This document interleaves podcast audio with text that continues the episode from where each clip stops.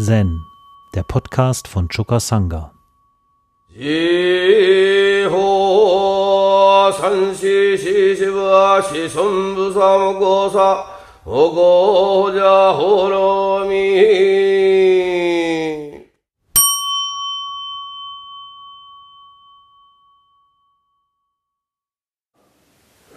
Im Rinzai-Rokko steht unter den Vorträgen im römischen Abschnitt 10 folgende Aussage.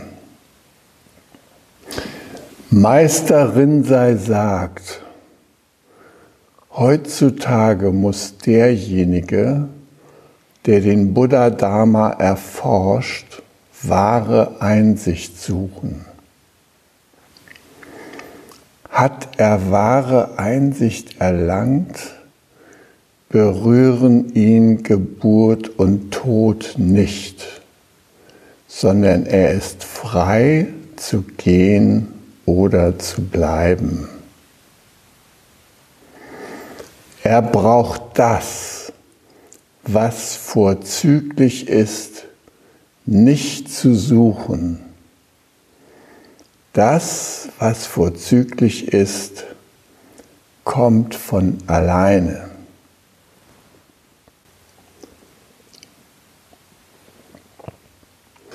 Ja, dieses kleine Zitat hatte ich noch an die Ortssanga hier rumgeschickt als äh, kleines Ferienkorn.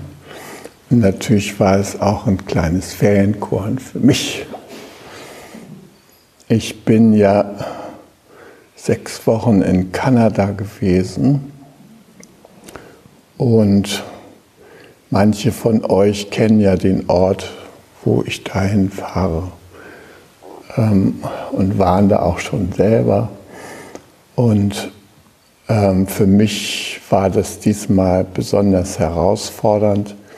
Sonst stimmen mein Bruder und ich uns immer ab, dass wir möglichst viel überschneidende Zeit haben. Und dieses Mal bin ich da alleine hingereist. Mein Bruder hat mir gesagt, er kommt erst drei Wochen später, weil er nicht mit seinem Sohn Max, dessen Familie und den drei Terroristen, so nannte er seine Enkelkinder, zusammen, zusammen da in seinem Haus in Kanada sein wollte.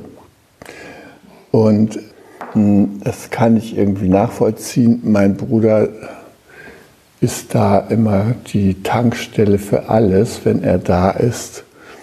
Und der Rest der Familie, der da ankommt, die fallen in die Sessel und warten, dass die gebratenen Tauben auf dem Tisch stehen.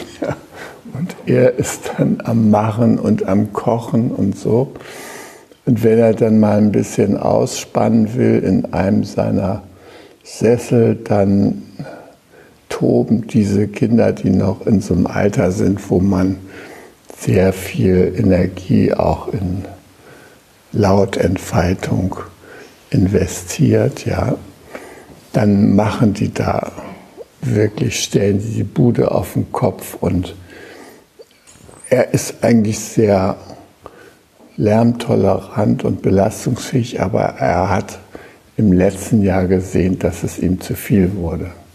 Und deshalb hat er in diesem Jahr gesagt, nee, also wenn die kommen da und sind an die Hamburger Sommerferien gebunden, dann wird er erstmal nicht erscheinen. Und ähm, das war äh, für mich auch interessant. Ich war dann noch vor dem Erscheinen der kleinen Terroristenbande da und hatte drei Wochen für mich mehr oder weniger in Stille und Ruhe.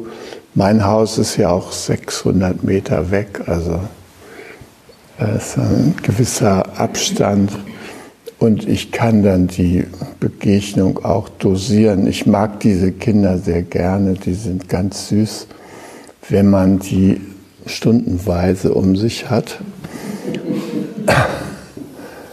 Aber so den, den ganzen Tag, 24 Stunden, kann ich schon verstehen, ist eine andere Nummer, ja. Und für mich war das äh, Herausfordernde natürlich, da allein zu sein.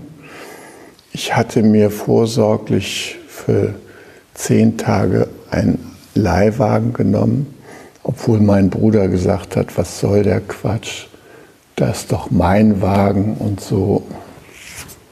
Jeff holt dich ab, sein Freund, mit meinem Auto und dann kannst du das benutzen und so weiter. Aber es hat sich doch herausgestellt, dass das sinnvoll war, denn als die Familie meines Neffen kam, war das Auto meines Bruders ständig von Vorhaben dieser Familie belegt und so. Und da war irgendwie kein, keine, keine Gedanke daran, dass ich damit fahren konnte.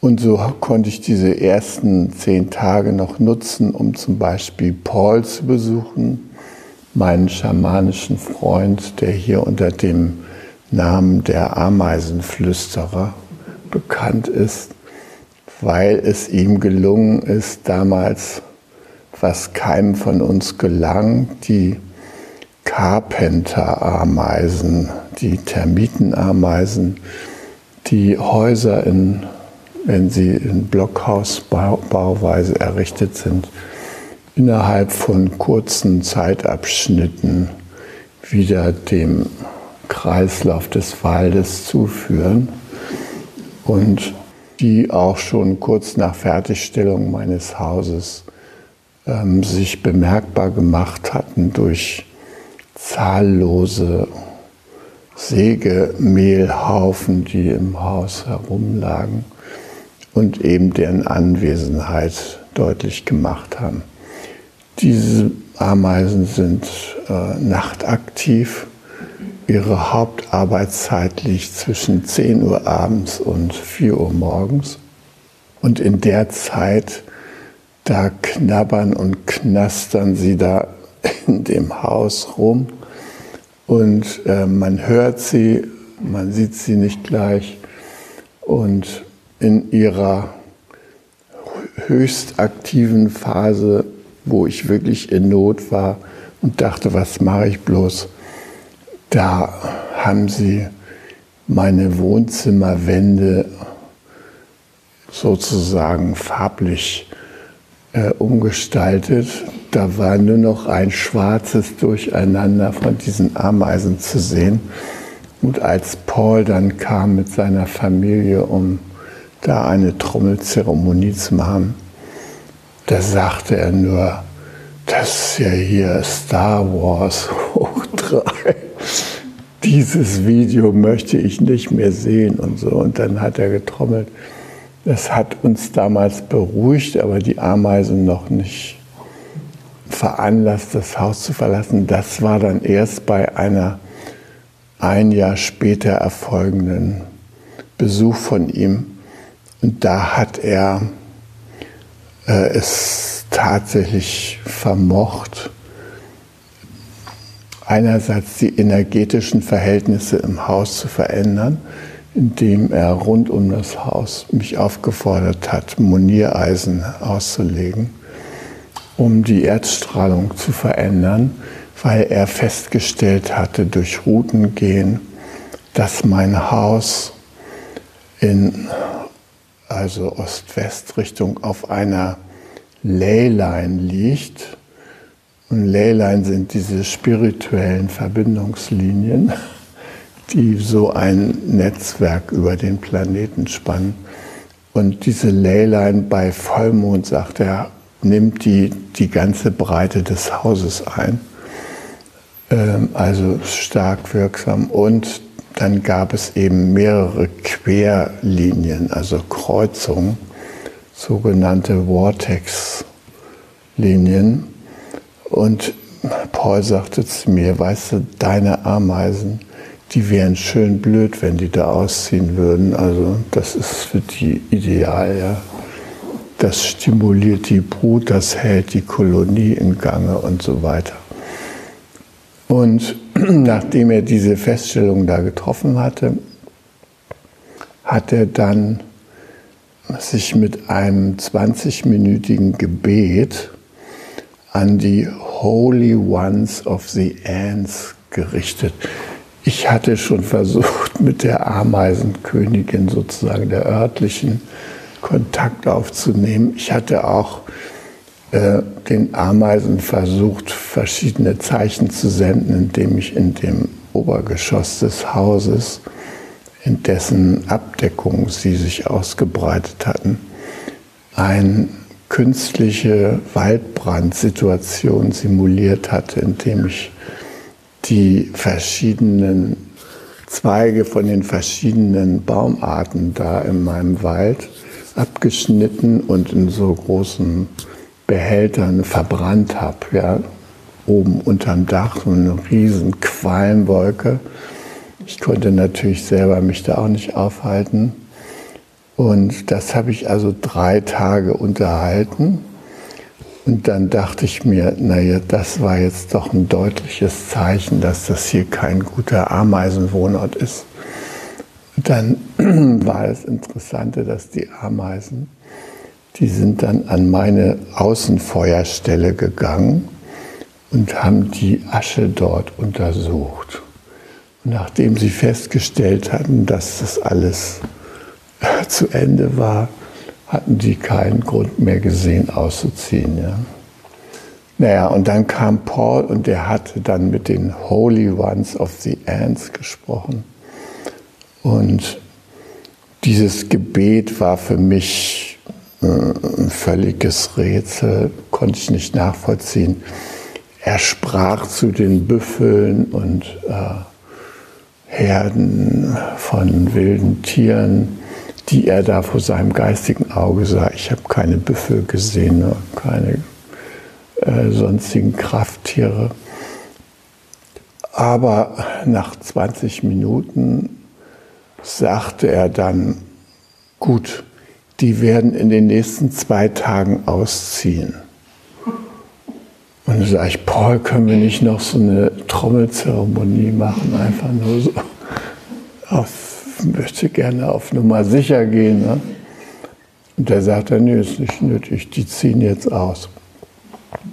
Dann fuhr er wieder weg und dann sind diese Ameisen in breiten schwarzen Strömen aus dem Haus ausgezogen, über das Deck, seitdem nie wiedergekommen. Also das sind äh, Gesetzmäßigkeiten, die ich noch nicht so richtig für mich selber erforscht habe und noch nicht nachvollziehen konnte. Aber die Wirksamkeit habe ich eben beobachtet. Und mein Bruder, der in einem ständigen Kampf mit diesen Carpenter Ants in seinem Hause sich befindet und da immer Home Defense anwendet, ein bewährtes, von unserer Zivilisation bereitgestelltes Therapiemittel für kranke Häuser. Der hat nur gesagt, kann der nicht auch mal bei mir die Ameisen wegflüstern. Ja? Und ja, also dazu ist es bisher noch nicht gekommen. Unterdessen muss er sein ganzes Deck erneuern, weil die Ameisen haben diese Gabe, die Stützbalken von innen auszuhöhlen. Man, man sieht erstmal gar nicht, dass irgendwie da ein gefährlicher Missstand entstanden sein kann, bis man mal einen Gast einlädt, was in Kanada leicht ist, der ein bisschen gewichtiger ist. Ja. Nach meinem Eindruck wiegen die Leute da ungefähr das Doppelte von dem, was hier so üblich ist. Die setzen sich dann mal so auf so eine Deckbank drauf und dann macht es Krach und dann sieht man, da waren die Ameisen, haben alles ausgehöhlt. Ja. Gut, also das war Paul, den habe ich also besucht und mir ist aufgefallen, dass es ihm gesundheitlich nicht so gut ging. Seine Frau ist letztes Jahr gestorben. Eine wunderbare Person. Und er hatte etwas an der Lunge. Er musste ständig so husten und es gefiel mir gar nicht, was er berichtet hatte. Unklare Diagnose und man weiß noch nicht genau was und so. Äh, er ist genauso alt wie ich, ja. Da denkt man natürlich immer gleich weiter. Und während der Zeit, wo ich da war, fand dann noch einmal eine große Schwitzhütte statt, äh, zu der dann auch viele Leute kamen. Und an dem Tag, als ich ihn besucht habe, hat er auch noch einige Freunde eingeladen. Das war wunderbar. Und die haben mich aufgefordert, unsere Rezitation kostprobenweise da ihnen zu bieten. Ja, da war ich natürlich ein bisschen vorsichtig, weil ich auch nicht so ganz firm war. Also Hanya Shingyo, das habe ich mir noch zugetraut und Emejiku Kanongyo und so weiter und unsere Tischgebete, ja. Aber so ansonsten habe ich mich da zurückgehalten, weil ich mir zu unsicher war. Und da habe ich gedacht, das ist eigentlich ein Unding, ja. Ich habe mir also nach meiner Rückkehr die Kancho, die Daike und die Mokugyo äh, ins Haus geholt nach oben wo ich immer gesessen habe, jeden Morgen von halb sieben bis sieben und dann Tee getrunken habe, um ab und zu mal ein bisschen äh, die Sutren wieder zu üben. Ja? Äh, es schleift sich ja ein, dass man so bestimmte Stellen hat, wo man einfach auf den Nachbarn wartet, dass er da Lücke füllt und so. Und da bin ich so ein bisschen rangegangen. Ja gucken. Hat mir auch gut getan, so von der Energie her, ja. Ja, und wie gesagt, die ersten drei Wochen war ich da alleine. Und was eben spannend war für mich, war so, dass äh, ein einfaches Leben auszuprobieren. Äh, äußere Umstände haben dazu beigetragen, meine Photovoltaikanlage funktionierte nicht. Mein Gaskühlschrank funktionierte nicht. Mein Gasherd funktionierte perfekt. Und der Generator funktionierte auch. Also ich konnte mir mit meinem eigenen Brunnen Wasser hochpumpen mit dem Generator. Das reichte einmal am Tag, fünf Minuten. Hatte ich Wasser für den Rest des Tages. Und bevor ich zu meinem Haus rübergegangen war, die erste Nacht habe ich noch bei meinem Bruder übernachtet, weil ich nicht wusste, wie das da mit den 10.000 toten Fliegen bei Ankunft in meinem Haus sich verhalten würde. Und da war schon mal jemand gewesen, deshalb war das einfacher. Außerdem funktionierte da das Klo und das Wasser und so.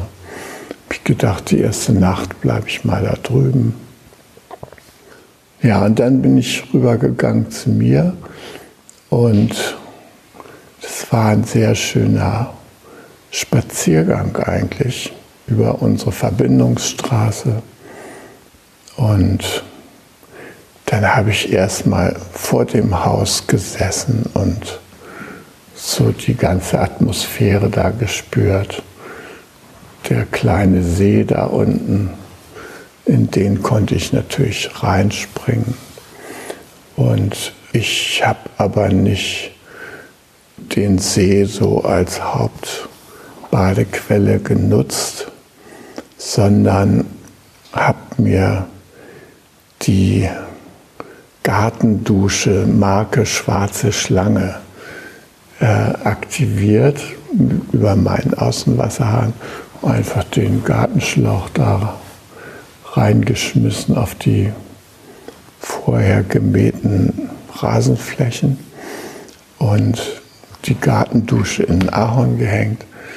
Und das war herrlich. Natürlich konnte ich nicht morgens, wo ja unser einer immer unter die Dusche steigt oder abends, wenn es dunkel ist, die benutzen. Hätte ich machen können, aber es wäre halt dann das Wasser kalt gewesen. Aber so gegen Mittag war das sehr angenehm warm und man konnte sich die Haare waschen und ja, nur richtig wunderbar da im Freien zu duschen.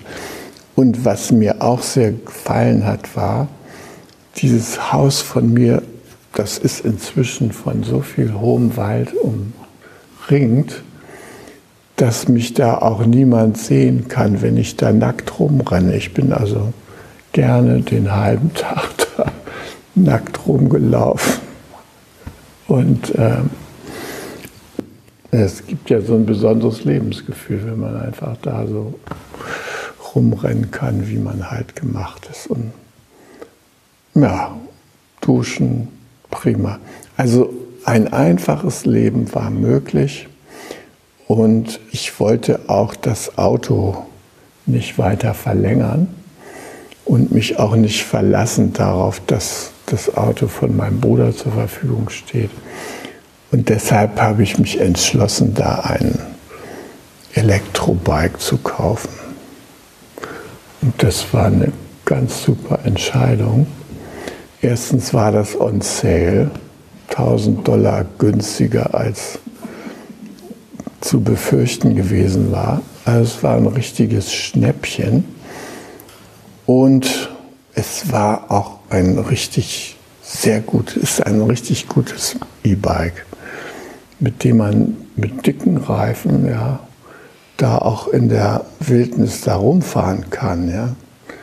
Da sind ja überwiegend Schotterstraßen bei mir in der Gegend. Und ich konnte 35 Minuten nach Truro runterfahren. Da geht es ja nun auch die ganze Zeit bergab. Brauchte ich also auch nicht die Unterstützung einzuschalten und Natürlich musste man dann 45 Minuten, brauchte man wieder bergauf hoch, aber mit dieser E-Bike-Unterstützung ist es ja ein Kinderspiel. Ja? Ich sehe ja immer die Kreise, wie sie da hier in der Gegend in atemberaubendem Tempo durch die Gegend fahren. Ja, das habe ich dann auch gemacht. Kein Problem und so schön, so hautnah diese ganze Umgebung da mitzukriegen. Ich habe da festgestellt, wie man so durch verschiedene Duftzonen fährt. Also da herrschen dann diese Blumen vor und da und jene Gerüche. Also sehr anregend für mich gewesen. Und mit diesem E-Bike konnte ich mich in Truro gut versorgen. Da gibt es einmal die Woche den Farmers Markt und da kommen die Amish People und bieten das an, die sind da in der Umgebung, da bieten die das an, was die so in traditioneller Weise agrarmäßig erzeugen. Das sind alles super gesunde Lebensmittel, weil die ja keine Spritzmittel benutzen. Die machen das ja wie vor 400 Jahren oder sonst wo wo die herkommen. Ne? Und da war genau das, was mir so gut gefallen hat. Gab es da jedes Wochenende Möhren, rote Beete, Bohnen, äh, frische Zwiebeln, äh, Salate und so weiter. Also damit habe ich mich eingedeckt, immer für eine Woche. Und dann hat ja das Lagerproblem, wie kann ich diese es war nämlich knallheiß draußen, teilweise. Aber in meinem untersten Geschoss im Keller, da schlug sich immer so ein bisschen Feuchtigkeit nieder. Und da habe ich da an die kälteste Stelle, ich bin ja viel barfuß durchs Haus gegangen, konnte ich das sehen, oh, da ist so richtig kalt. Da stelle ich mal meine Einkäufe hin die haben es ja bestens gehalten. Ich habe mich dann gefragt, wie die Leute das wohl früher gemacht haben. Ja. Die hatten ja auch keine Kühlschränke. Wahrscheinlich hatten die auch irgendwelche Kühlkeller oder äh, kühle Stellen in den Häusern, wo sie ihre Lebensmittel in der Speisekammer und so gelagert haben.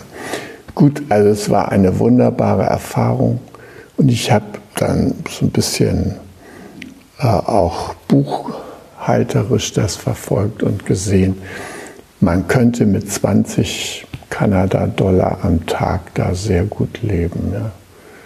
Und dann dachte ich, ja, warum hier im teuren Deutschland sich aufhalten, wenn man mit E-Bike in, in Kanada und eigenem Wasser und so weiter einer äh, Propanflasche Gas und einen halben Tank für einen Generator ohne weiteres da zwei Monate leben kann. Ja? Also, das war eine sehr schöne Erfahrung. Und dieses Koan mit dem, wer wahre Einsicht erlangt, ja, der Rinser, der stellt uns da ja tolle Aussichten vor. Ne? Wer wahre Einsicht erlangt, den berühren Geburt und Tod nicht. Geburt und Tod ist ja so ein Sammelbegriff, also ein, ein einheitlicher Begriff. Für uns sind das ja zwei Aspekte, Geburt und Tod, aber auf unserem Han steht ja Geburt und Tod sind zwei Zeichen und meinen eben so, wie wir das Leben so auffassen. Ja? Geburt und Tod. Den berührt das nicht.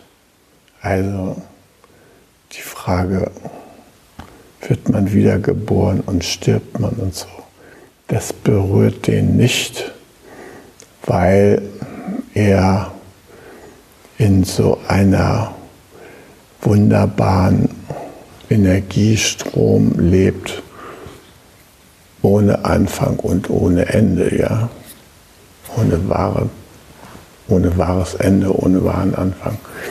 Und dass es so eine Welt gibt, das habe ich hier bei meiner Rückkehr übrigens festgestellt.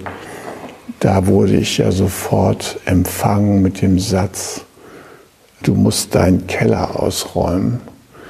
Da wird jetzt die Fernwärme verlegt und die Rohre werden am Montag durch deinen Keller gebohrt.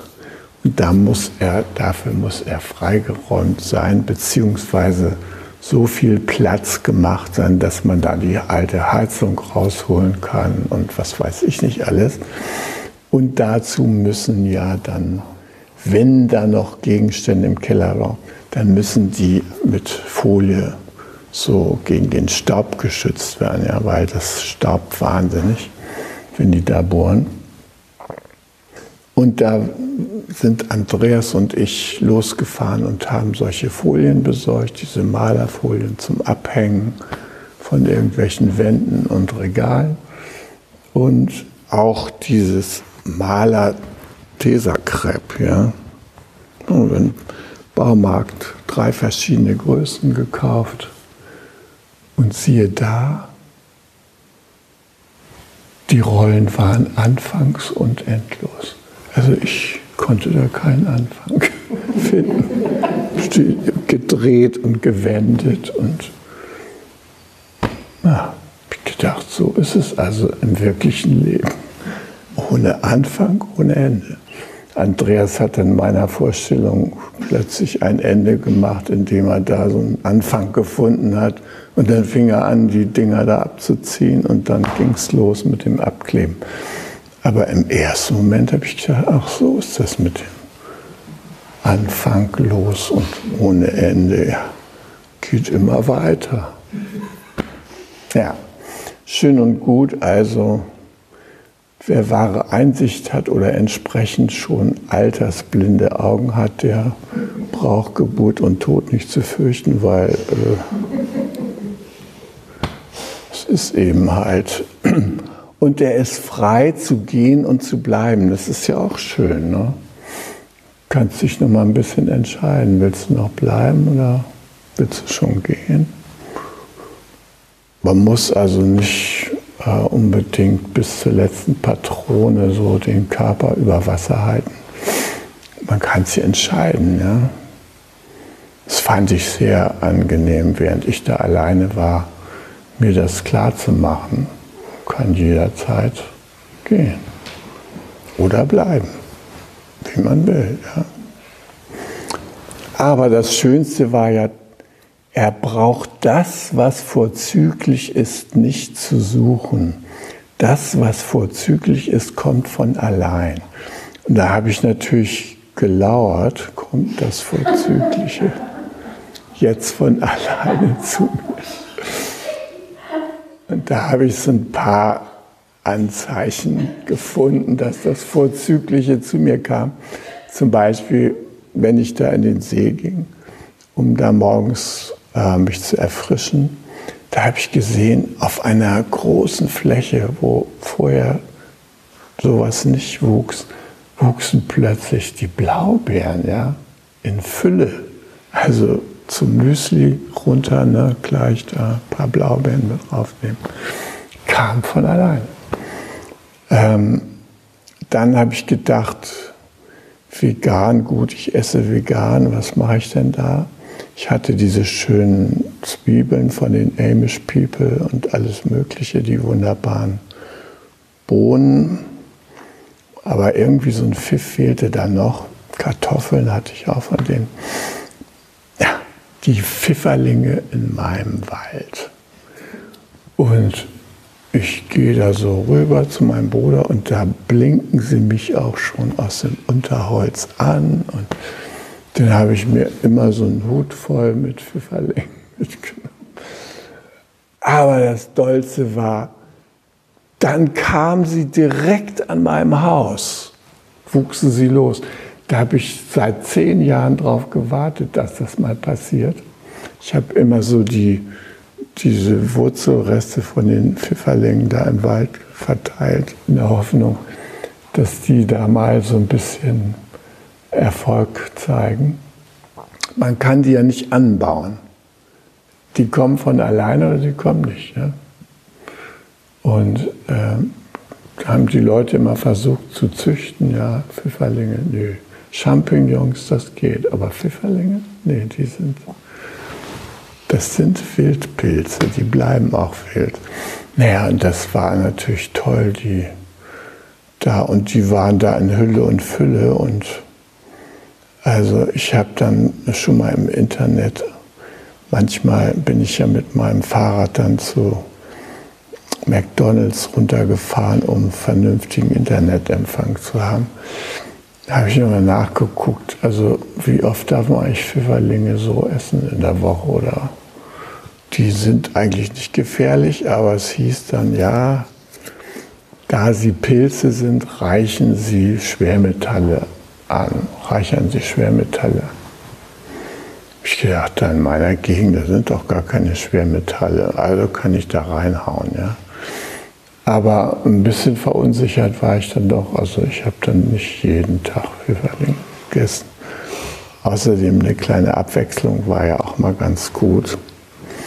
Und ich wollte ja auch nicht auf den geistigen Pilztrip kommen. Ja wenn man die ganze Zeit sich mit Pilzen so beschäftigt, das wissen wir ja, dann öffnen sich da andere Welten und ist die Frage, ob man die betreten will oder nicht. Ja. Also ich wollte das da jedenfalls nicht. Also das war wunderbar. Und dann habe ich auch, ähm, es gibt in Kanada einen Baum, das härteste Holz und das äh, für bestimmte Werkzeuge hat man den Baum gebraucht und im Schiffbau, der nennt sich Ironwood. Das ist also ein ganz hartes Holz. Und äh, diese Ironwood-Bäume sind natürlich alle ausgestorben fast, weil die wurden natürlich alle verbaut und so. Und plötzlich sehe ich da vor meinem Deck so einen Ironwood-Baum. Also ich musste mich erstmal schlau machen, was das für ein Baum ist und habe festgestellt, Ironwood. Und das hat mich irgendwie auch so überrascht und glücklich gemacht. Was ich am tollsten finde an diesem Grundstück, was ich da habe, ist, das war ja ein Kahlschlag. Und der hat sich von alleine wieder belebt.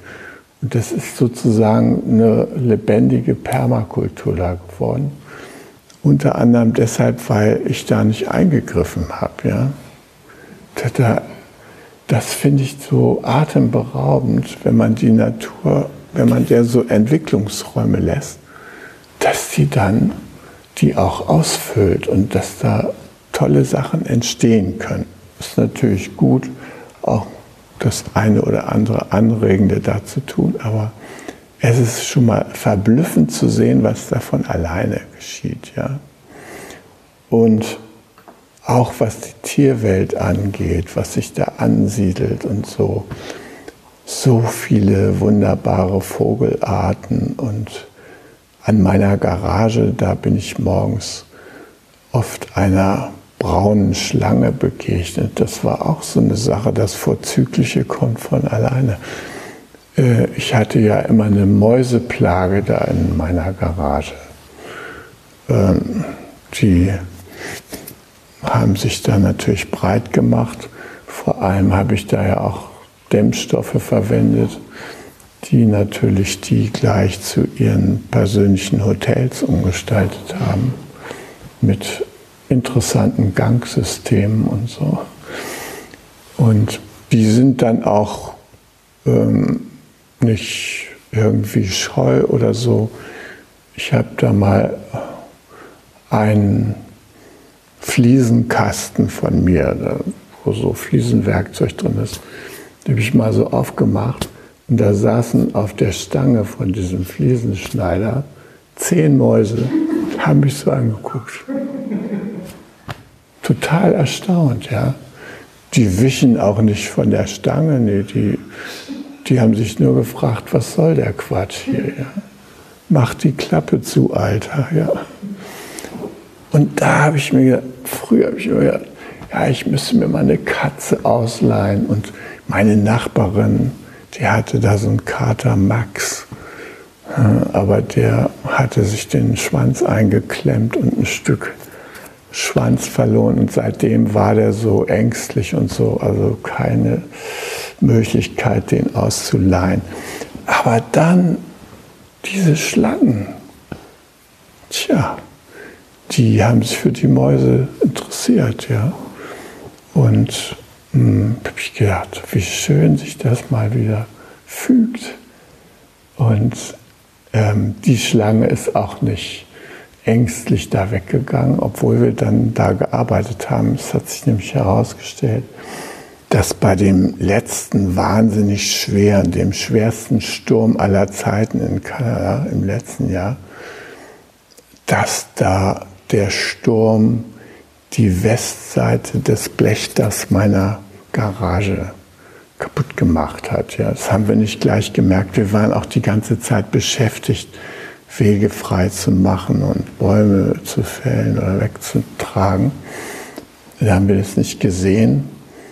Äh, aber dieses Jahr haben wir bemerkt, dass da irgendwie nass war in der Garage, dass der Regen da reinlief und es regnete ja sehr massiv. Da haben wir nochmal nachgeguckt, tatsächlich drei Bahnen einfach abgerissen. Ja. Blechdach, Stahl, eigentlich so das Nonplusultra des haltbaren Dachs da in Kanada. Und die anderen Dächer fliegen ja sowieso immer weg. Aber diese Stahlbleche, naja, das war noch so eine Aktion, die wir eingeschoben haben, das wieder zu reparieren. Kurz und gut, also diese Schlange, die ließ sich, die war wenig erschüttert, die schlicht so ein bisschen zur Seite und so. Aber hm, wenn wir wieder weg waren, dann kehrte sie zurück auf so einen bestimmten Stein, wenn es warm war. Da hat sie sich dann wohlgefühlt und hat auf die Mäuschen gewartet. Also das Vorzügliche kam in Gestalt dieser kleinen braunen Schlange. Gut, ihr Lieben, ich, ihr seht schon, ich bin jetzt in Erzählerlaune und erzähle euch hier von meinen Urlaub. Der Höhe, einer der Höhepunkte war noch der Besuch des buddhistischen Zentrums in Tatamagush, Dorji Denmaling, ein ursprüngliches Shambhala-Zentrum. Und schon vor fünf Jahren wollte ich die besuchen.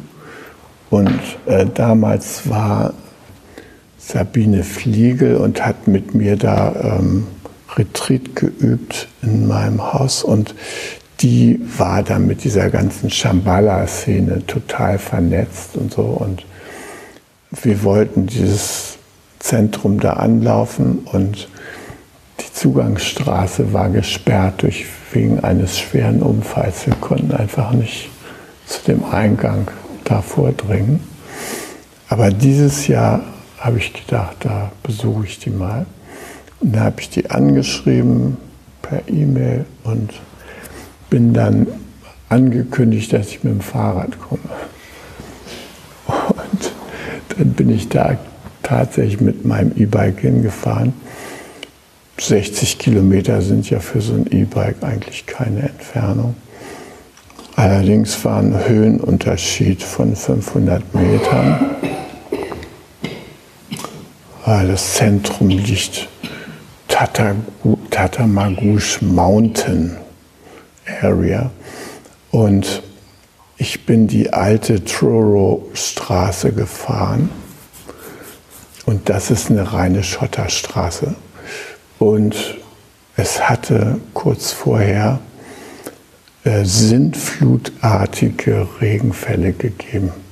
Also zwei Tage nachdem ich angekommen war, regnete es zehn Stunden lang mit heftigsten Starkregenfällen und die ganze Zeit Gewitter.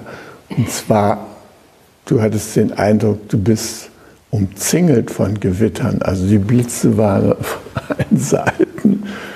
Ähm, und hm, ich war gerade bei Tim Hortons, weil ich dachte, ich will auch mal äh, Tasse Schokolade da trinken. Ja.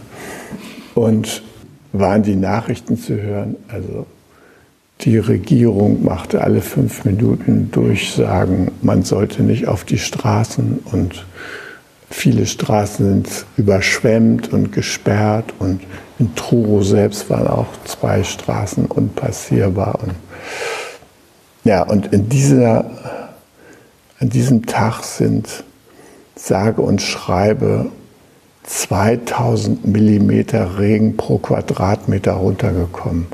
Also das ist die doppelte Jahresmenge, was bei uns im Jahr runterkam. Über zehn Stunden verteilt, zwei Meter Wasser. Könnt ihr euch vorstellen, dass da allerlei unter Wasser gekommen ist? Also dieses Flash-Flooding, viele Leute in der Gegend von Halifax mussten evakuiert werden es gab Tote und Verletzte und so weiter. Ich habe mich gewundert, wie relativ gelassen die Kanadier das so hingenommen haben. Aber die hatten ja schon 600 Wildfires äh, hinter sich gehabt und waren vielleicht ganz froh, dass mal jetzt ein bisschen feucht kommt. Ja.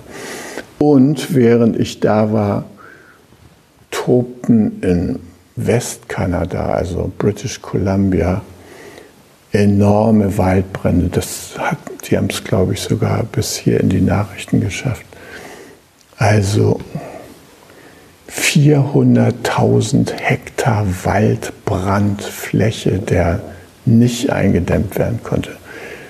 Das, ich weiß nicht, ob Deutschland so viel Wald hat. Also jedenfalls eine unglaubliche Fläche. Und diese Klimafolgen, die waren da irgendwie so handgreiflich, man konnte sich den Eindruck gar nicht mehr entziehen, dass da äh, durch unseren Einfluss allerlei in der Natur inzwischen durcheinander gekommen ist. Und auch dieses Flash-Flooding, das war bisher eigentlich nicht üblich da. Ne? Und dieser größte Sturm aller Zeiten. Ein Tornado, der hat normalerweise so ein Hurricane, der hat normalerweise, sagen wir mal, so eine Schleppe von zwei bis zehn Kilometer Breite, da zerstört er dann Häuser, der fegt ja wie so eine Säge durchs Land.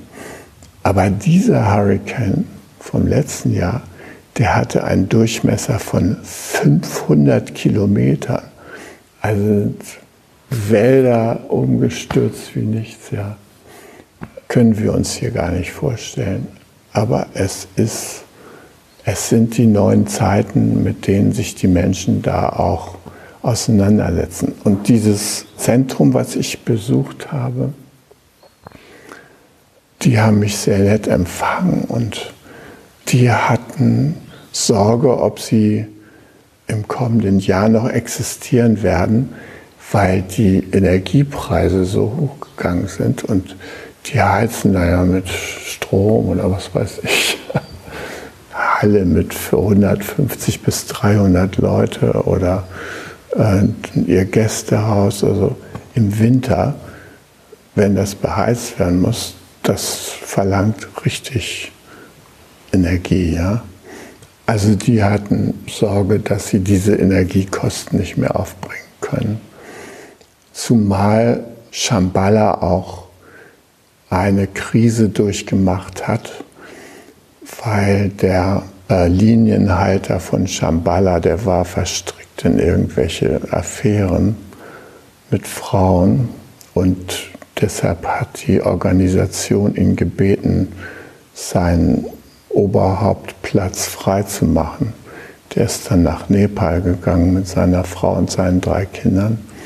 Aber das gibt keinen Nachfolger und da herrscht jetzt ein gewisser Aufruhr und Verunsicherung und viele sagen, ja, mein Lehrer ist jetzt weg und andere machen, das Zentrum wird jetzt äh, über Wasser gehalten, indem sie anderen Lehrern anbieten, mit ihren Schülern da wochenweise Retreats zu veranstalten, was sie früher selber gemacht haben. Ja. Also da, die sind im Umbruch. Aber was mich erfreut hat, war viele Parallelen, nicht in dieser Hinsicht, sondern ähm, in, in der Art und Weise, wie das die Gebäude da gestaltet wurden oder ihr Selbstversorgergarten oder Permakultur, dass das da auch schon ein Begriff war, den die verwendet haben und dass sie versucht haben, auch durch eigene Lebensmittel äh, ihren Speiseplan da zu bereichern. Und sie hatten auch Nachwuchsprobleme, die wir bei uns auch kennen, nämlich es gab einen sage ich mal, leicht überalterten Staff von, 800, äh, von acht Menschen, die teilweise außerhalb übernachtet haben, also gar nicht im Zentrum gelebt haben. Und dann gab es eben sowas wie Praktikanten, wie bei uns auch. Die kamen dann für die Sommermonate, so drei, vier Monate, und haben auch das Zentrum bereichert.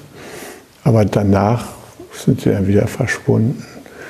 Und es gab keine junge Generation, die da so Lust hatte, in den Stuff reinzugehen und sich da für die nächsten 20 Jahre zu verpflichten. Also da gab es Leute, die dienten dem Zentrum schon 20 Jahre. Aber wie gesagt, ähm, die hatten noch keine Nachfolger gefunden. Und ja, ich habe gedacht, das ist wahrscheinlich ein Strukturproblem. Ja. Die waren ja auch sehr zentriert auf eine Person. Und wenn die dann plötzlich wegfällt, dann sieht es da nicht super aus. Ja. Obwohl Shambhala eigentlich viele junge Leute anspricht.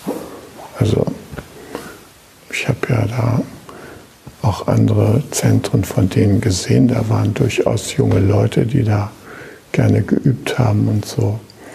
Aber eben keine Dauergäste. Und ich glaube, es ist auch nicht mehr so üblich, sich so auf lange Zeit festzulegen. Das ist so unberechenbar geworden, das Leben. Und man kann ja auch gar nicht mehr sagen, also jetzt habe ich eine Uhrmacherlehre gemacht, jetzt bleibe ich die nächsten 60 Jahre als Uhrmacher hier am Ort. Diese Perspektiven hat man ja heute nicht mehr. Ja? Du lernst irgendwas, dann versuchst du da einen Job zu kriegen, das klappt nicht, dann arbeitest du dich in irgendwas anderes ein. Tja, also eine grundlegende, fluktuative Stimmung, die so herrscht bei denjenigen, die die Zukunft bei uns bestimmen und gestalten werden.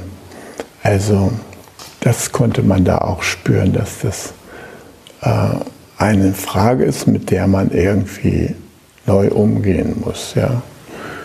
Und das betrifft uns ja hier auch. Also, naja, kurz und gut, es war da ein schöner Aufenthalt in diesem Zentrum und ansonsten war ich natürlich auch mit Maintenance beschäftigt, also mein Haus da neu zu streichen.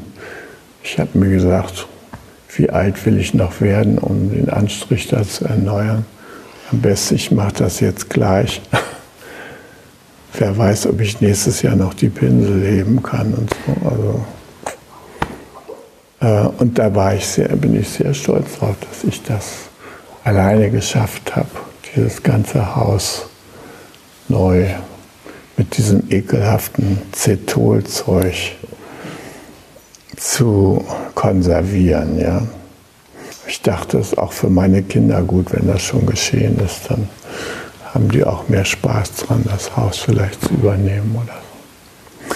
Ja, also das war jetzt hier mein Kanada-Ausflug und ich dachte, ich erzähle euch das mal weil mich das jetzt gerade noch so innerlich bewegt und ich natürlich auch hier mit äh, den Augen des Kanada-Rückkehrers zurückgekommen bin und es für mich ein Wunder ist, dass wir hier uns zusammenfinden zu der Übung und Freude daran haben. Und was noch für mich so sehr, sehr wichtig war, am Rande habe ich natürlich auch immer die Weltgeschehnisse mitverfolgt und diesen entsetzlichen Krieg. 80.000 gefallene Ukrainer in drei Monaten, dass die Männer da sich gegenseitig mit noch mehr Zerstörung und so hm, versuchen in Schach zu halten ein perverses Vorgehen, ja, wenn man überlegt, was wir für Aufgaben haben. Und Krieg ist ja nur Zerstörung. Wer bringt dem anderen die größten Zerstörungen bei? Ne? Der gewinnt dann und kann dann mit seinen Holzbeinen aus dem Krieg als Sieger zurückkommen. Eine perverse Logik, der man sich dahin gibt. Und ist ja bei uns auch noch Mainstream, dass das unterstützt wird. Und da ich, war ich immer so, dachte ich, Mensch, also wo bleibt das Mitgefühl für diese Menschen? Die können das doch nicht immer weiter so machen. Und,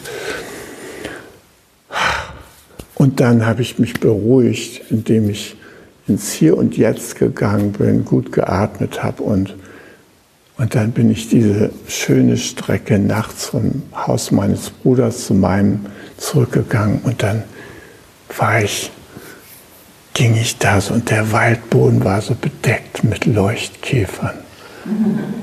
Die blinkten dann immer, machten ihre Lampen da so an und aus. Es war wie ein stummes Konzert, ja. Diese Lichter da. Da habe ich gedacht, ja, die, die haben das Problem nicht. Ja. Also von denen kann man lernen, wie man sich auf diesem wunderbaren Planeten bewegen kann und die Lebendigkeit ausstrahlen lassen kann. In alle Winkel, die man erreichen kann. Hi. Um jungen Menschen den Aufenthalt im Togenji zu ermöglichen, bitten wir um ihre Spende. Alle Spendenmöglichkeiten finden Sie auf chukasanga.de slash spenden.